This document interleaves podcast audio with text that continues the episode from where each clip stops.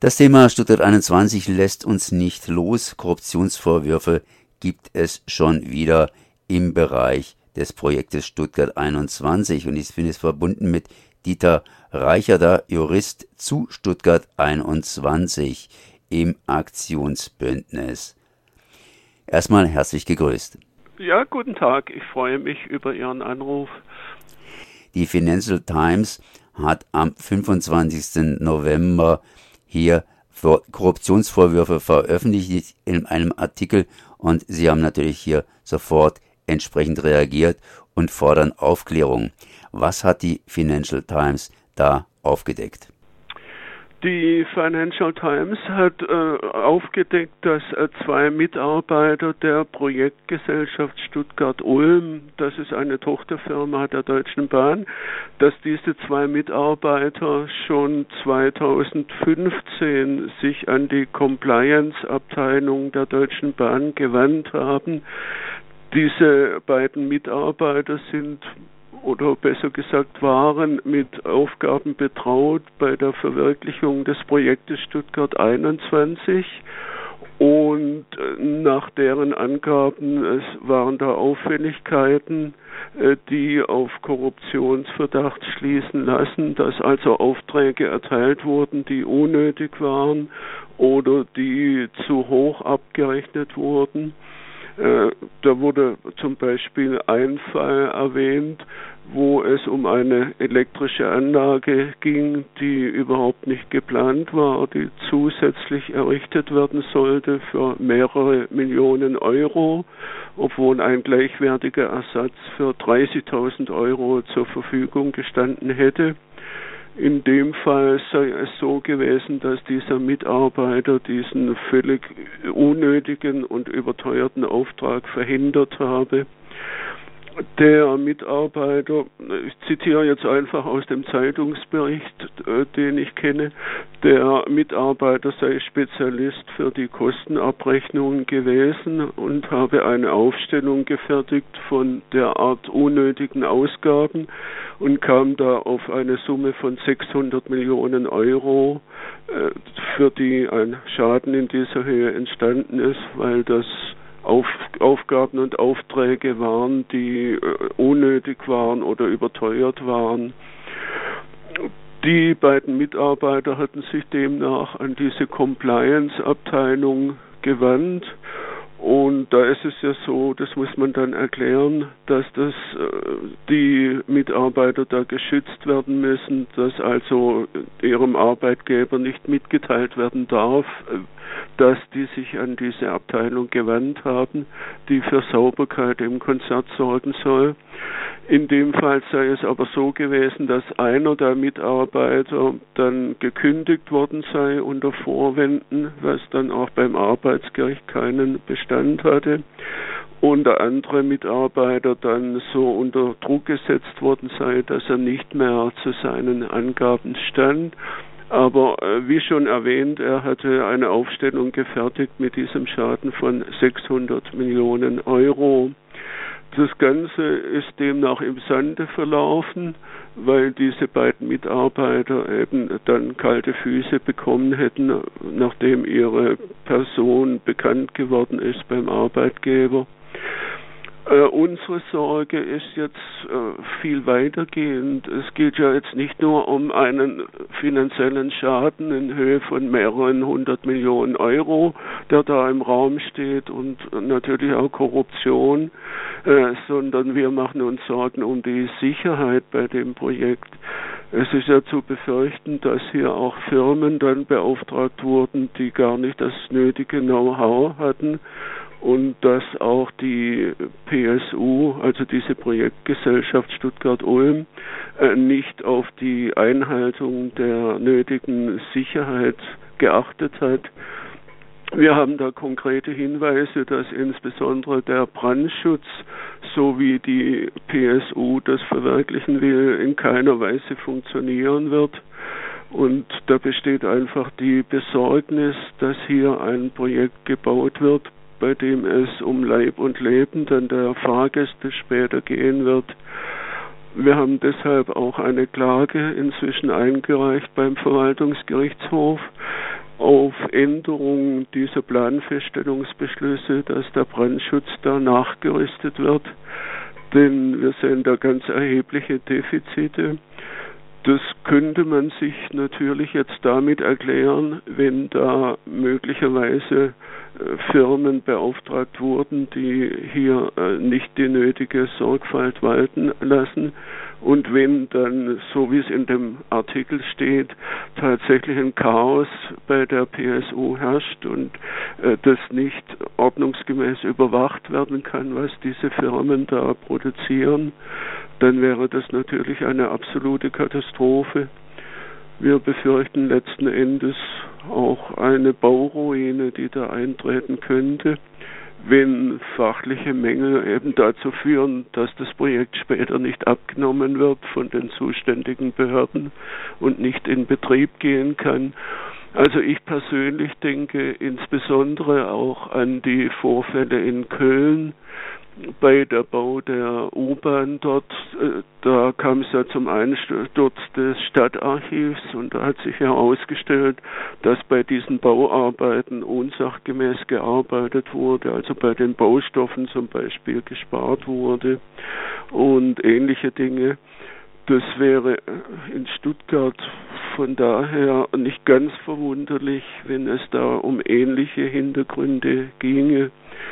Wir fordern deshalb, äh, das hatten Sie auch schon erwähnt, eine Aufklärung durch die Staatsanwaltschaft in Stuttgart, die ja zuständig ist für derartige Vorwürfe. Korruptionsdelikte sind sogenannte äh, Delikte, die von Amts wegen zu erfolgen, äh, zu verfolgen sind. Und wir sind gespannt, was diese Ermittlungen ergeben. Wir fordern aber auch von der Politik Aufklärung das heißt vom Bundesverkehrsminister, von den Projektbeteiligten hier, natürlich auch von der Bahn. Und wir sind gespannt, was sich da noch Neues herausgeben wird. Da haben Sie ganz schön viel zusammengefasst. Das ist ganz, ganz komprimiert. Mal eine Nachfrage. Und zwar vor einigen äh, Jahren äh, kam ja schon mal so ein Korruptions- bzw. eine unsichere Finanzierung auf, und zwar der Vorwurf, dass äh, Stuttgart 21 sich 115 Millionen EU-Fördermittel erschlichen haben soll. Was ist denn aus diesem Vorwurf geworden? Das ist richtig. Äh, wir haben damals diesen Vorwurf erhoben und auch an die zuständige Abteilung der Europäischen Union gemeldet. Äh, da ging es um sogenannten Subventionsbetrug und da wurden, also das kann man objektiv feststellen, falsche Angaben gemacht zu dem Projekt. Die EU kam dann aber zum Ergebnis, dass die falschen Angaben keinen Einfluss auf die Gewährung dieser Zuschüsse hätten und dann ist Subventionsbetrug nicht strafbar. Das heißt, Sie können tausend Lügen in einen Subventionsantrag reinschreiben, solange dann die Gegenseite, die die Subventionen zahlt, äh, nicht zum Ergebnis kommt, sie sei da getäuscht worden aufgrund einzelner Angaben.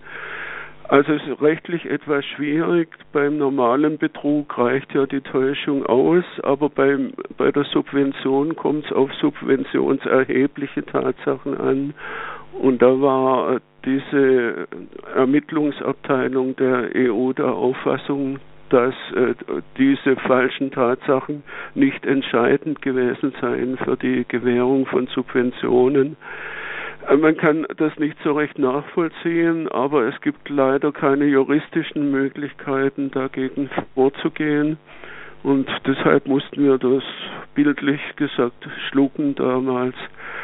Hier in Deutschland, wenn es jetzt um Korruption geht, sind andere rechtliche Bestimmungen. Da erwarten wir schon, dass da auch tatsächlich sich etwas ergibt dann. Das heißt, EU-Recht und deutsches Recht tun sich in diesem Falle unterscheiden und sie erhoffen sich, dass bei diesen Korruptionsvorwürfen, die jetzt im Raume stehen, mehr gemacht wird. Da geht es ja jetzt um 600 Millionen Euro, die praktisch in falsche Kanäle bzw. überteuert ausgezahlt worden sind für wohl schlechtere Produkte. Ja, so in, in der Tat geht es jetzt darum. Äh, wir sind natürlich jetzt noch in dem Stadium, wo es äh, auf diesen Angaben gegenüber der Financial Times beruht, die ja schreibt, dass sie die Unterlagen hat. Und die Staatsanwaltschaft wird jetzt ermitteln müssen aufgrund dieser Angaben und es muss ja auch Zeugen dafür geben natürlich. Und äh, deshalb sind da schon Ansatzpunkte jetzt da. Ob es bei 600 Millionen bleiben wird, also gerüchteweise heißt es inzwischen jetzt ganz neu, dass das wohl äh, nur die Spitze des Eisbergs sei und tatsächlich die Schäden noch weit größer sein könnten. Das sind aber jetzt Spekulationen, die ich nicht irgendwie belegen kann, sondern wie gesagt, das, äh, da geht es um Gerüchte. Die Financial Times hat zumindest jetzt was veröffentlicht. Woher hat denn die Financial Times ihre Daten? Äh, die Financial Times war ja, nachdem, wie es darstellt, in Kontakt mit Hinweisgebern direkt aus dieser Projektgesellschaft Stuttgart-Ulm und hat von denen äh, dem Bericht zufolge auch die Unterlagen erhalten und konnte das nachprüfen, dass da was dran ist an den Vorwürfen. Die Zeitung arbeitet ja, ja, sehr sorgfältig und man muss vielleicht ergänzen, der Journalist, der diese Recherchen betreibt, der war ja beteiligt an der Aufklärung dieser Vorwürfe bei Wirecard, ist also ein sehr erfahrener Wirtschaftsjournalist und deshalb gehe ich davon aus, dass der sehr sorgfältig die Unterlagen geprüft hat. Das heißt neue Whistleblowers? Ob die neu oder alt sind, weiß ich nicht. Da fehlen mir die Informationen. Es gibt ja den Informantenschutz für die äh, bei den Journalisten und äh, deshalb kann ich dazu äh, nichts sagen. Aber ich gehe schon davon aus, dass es, dass es möglicherweise weitere Personen gibt, die da Bescheid wissen. Sowas kann ja nicht auf zwei äh, Menschen in, in dieser Projektgesellschaft beschränkt sein, wenn da unsaubere Machenschaften durchgeführt werden. Wie war jetzt der Weg, beziehungsweise wie ist jetzt der Weg? Hat die Staatsanwaltschaft schon Ermittlungen aufgenommen oder ist die Staatsanwaltschaft jetzt erst praktisch über die Financial Times hier zu Ermittlungen gedrängt. Äh, ja, letzteres. Also nach, nach dem, was ich weiß, hat die Staatsanwaltschaft aufgrund dieses Zeitungsberichts sogenannte Vorermittlungen eingeleitet. Das heißt, die, sie prüft jetzt, ob sie dann formelle Ermittlungen durchzuführen hat. Aber offenbar war der Staatsanwaltschaft zuvor nichts bekannt von diesen Vorwürfen. Bei Stuttgart 21 wurden ja, wenn ich da richtig zugehört habe, die beiden ursprünglichen Hinweisgeber, sprich Whistleblower, ähm, ja, dazu aufgefordert, sich wieder zurückzuziehen. Und das haben sie auch gemacht. Ähm, haben Sie Hoffnungen, dass es jetzt äh, irgendwie sorgfältiger gearbeitet wird? Oder wie vertrauen Sie der Staatsanwaltschaft? Ja, das ist eine schwierige Frage. Also als äh, ehemaliger Angehöriger der Justiz, ich war ja selber Staatsanwalt und später dann Richter, zuletzt als Vorsitzender Richter am Landgericht in Stuttgart. Äh, als Mitglied oder ehemaliges Mitglied der Justiz habe ich grundsätzlich natürlich Vertrauen auch in die Staatsanwaltschaft Stuttgart. Allerdings muss ich schon sagen, meine Erfahrungen in den vielen Jahren, seit ich jetzt da tätig bin, seit dem Schwarzen Donnerstag vor elf Jahren, äh, die sind nicht immer positiv, aber man muss sehen, dass es jetzt um neue Dinge geht und neue Menschen auch bei der Staatsanwaltschaft in Stuttgart tätig sind. Äh, vor allem der damalige Leiter der politischen Abteilung, der Oberstaatsanwalt Häusler, nicht mehr im Amt ist. Und deshalb hoffe ich zumindest, dass es sehr sorgfältig und objektiv jetzt geprüft wird. Wie wird der weitere Verlauf sein? Das heißt, wie lange werden diese Vorermittlungen praktisch laufen, sodass man auf ein gewisses Resultat hoffen kann? Das ist schwer zu sagen. Ich denke, das wird schon einige Zeit dauern. Denn es ist ja relativ äh, kompliziert. Äh, es scheint eine Aufstellung zu geben über diese Aufträge, die angeblich nicht in Ordnung waren. Das heißt, man müsste ja tatsächlich die einzelnen Aufträge nachprüfen, ob jetzt zum Beispiel zu viel abgerechnet wurde an Arbeiten. Äh, und äh, das kann ja ein Staatsanwalt nicht leisten. Da braucht der Sachverständige dazu, braucht natürlich diese Unterlagen auch. Und ich denke, das wird sicherlich Monate dauern, bis da äh, ja, Klarheit nicht herrscht, aber so viele Ansatzpunkte da sind, dass man dann tatsächlich in das Ermittlungsverfahren einsteigen kann. Das heißt wieder Zeit, die vergeht.